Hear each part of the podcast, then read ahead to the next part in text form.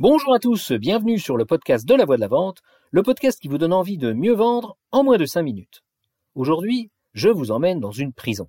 Rassurez-vous tout de suite, la voix de la vente n'a commis aucun délit et je demeure libre comme l'air pour continuer à vous faire mes chroniques sur la vente sans entrave. En fait, cette histoire se passe lorsque j'étais étudiant. J'avais trouvé un plan pour gagner un petit peu d'argent. Je donnais des cours d'anglais dans la maison d'arrêt de la ville où se trouvait mon école d'ingénieur. Mon public était constitué de détenus qui avaient droit à des cours dispensés par l'aumônier de la prison. Or, comme l'aumônier ne parlait pas l'anglais, et que visiblement il y avait cette matière au programme et que visiblement il y avait un programme, il sous-traitait cet enseignement à des étudiants de mon école et s'était payé.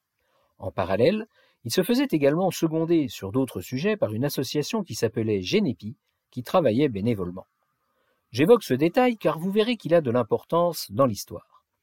À cette époque, je devais avoir environ 22 ans, et je parlais déjà certes relativement bien la langue de Shakespeare, mais je n'avais aucune expérience de l'enseignement, et encore moins dans le monde carcéral.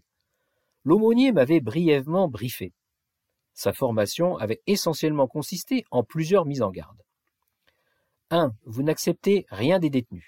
2. Vous gardez vos distances. 3. Vous ne faites rien entrer à la prison de l'extérieur et vous ne leur donnez rien. 4. Tout le matériel est fourni par la prison. 5. Méfiez-vous d'eux.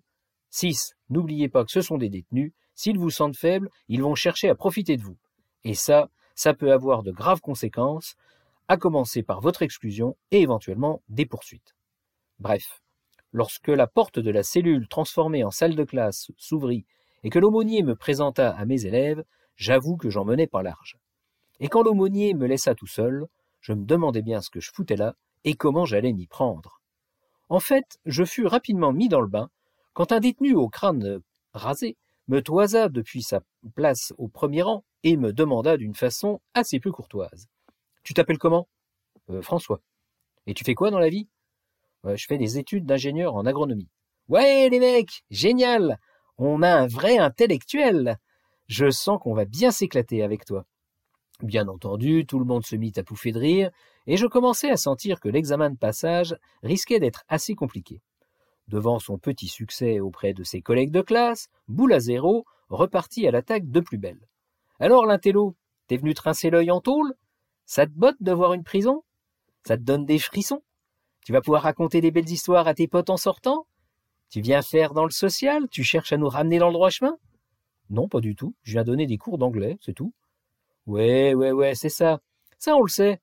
Mais tu sais quoi, Blanbec Si tu veux qu'on ait vraiment confiance en toi et qu'on te rende pas la vie trop compliquée, va falloir nous en dire un petit peu plus sur tes motivations. Allez, vas-y, on t'écoute. Pourquoi t'es là?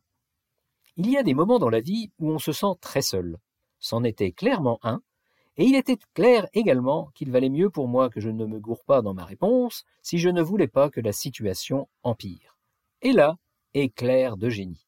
Je lui cloue le bec en lui répondant tout naturellement Bah, pour la paye. Comment ça pour la paye? T'es pas un génépi?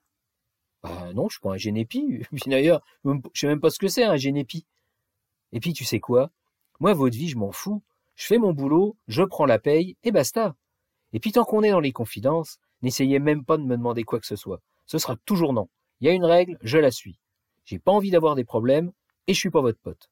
Et maintenant, allez, au boulot. D'un coup, d'un seul, je venais de gagner le respect de mes élèves.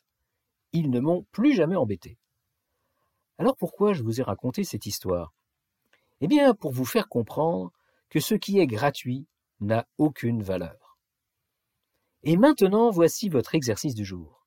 Réfléchissez aux trois dernières fois où vous avez laissé un échantillon à un client ou que vous lui avez mis à disposition une machine pour un essai.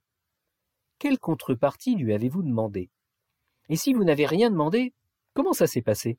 Les essais, il les a faits? Et si oui, au bout de combien de temps il s'y est mis? Voilà, voilà, sur ces belles paroles, je vous laisse et je vous dis à jeudi prochain. À bon entendeur. Salut